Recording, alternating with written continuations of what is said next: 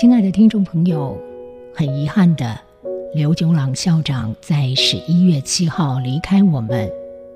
一直以来，校长深厚的学养、风趣睿智的谈吐，总是在爱惜之音的频道上，让你我感受到无限的温暖与智慧。感谢校长多年来的言教与身教，您是真正实践 “I care, I can, I change” 的典范。接下来邀请听众朋友一起聆听这位睿智长者以岁月淬炼出来的人生精华，落花水面皆文章。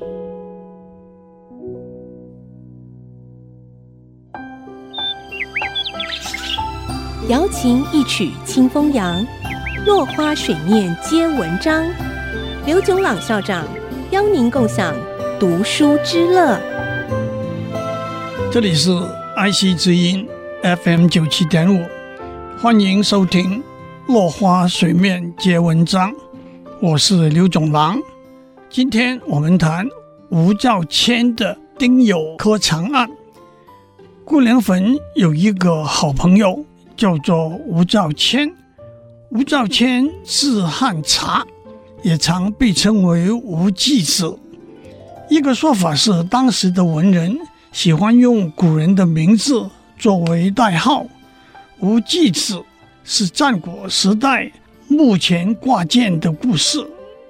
吴兆谦生于崇祯四年，小时就有才名，但是生性狂放。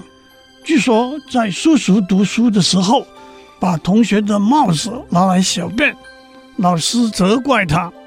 他说：“与其放在熟人头上，不如拿来小便。”清顺治十四年，岁次丁酉，吴兆谦考中举人，以为是仕途开始，却发生了一场意想不到的灾难。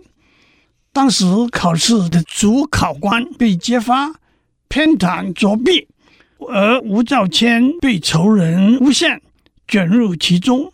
被召到京城复试的时候，他交了白卷。为什么交了白卷呢？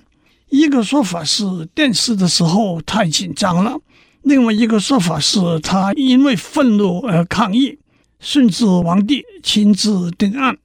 吴兆谦被革除举人身份，受四十大板刑罚，家产被没收，父母、兄弟、妻子一起被流放到黑龙江的宁古塔。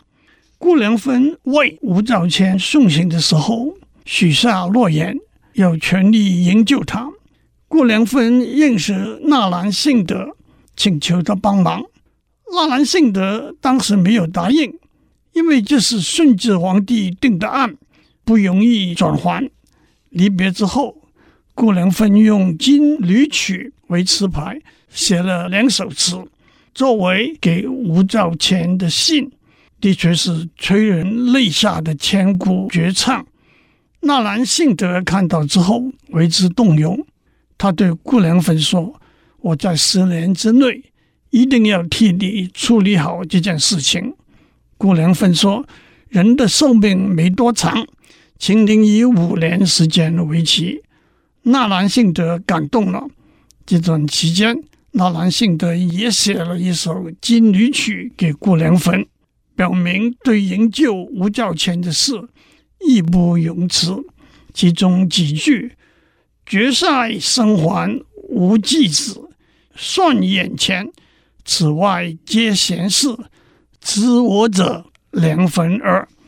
目前除了把吴兆谦从远方救回来，其他的事都不重要。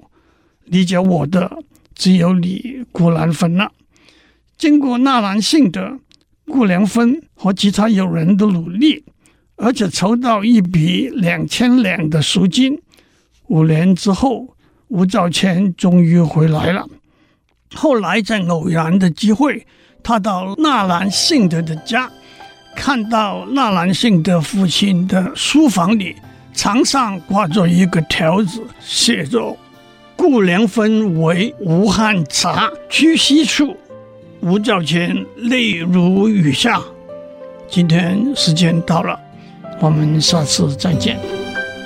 落花水面皆文章，联发科技真诚献上好礼，给每一颗跃动的智慧心灵。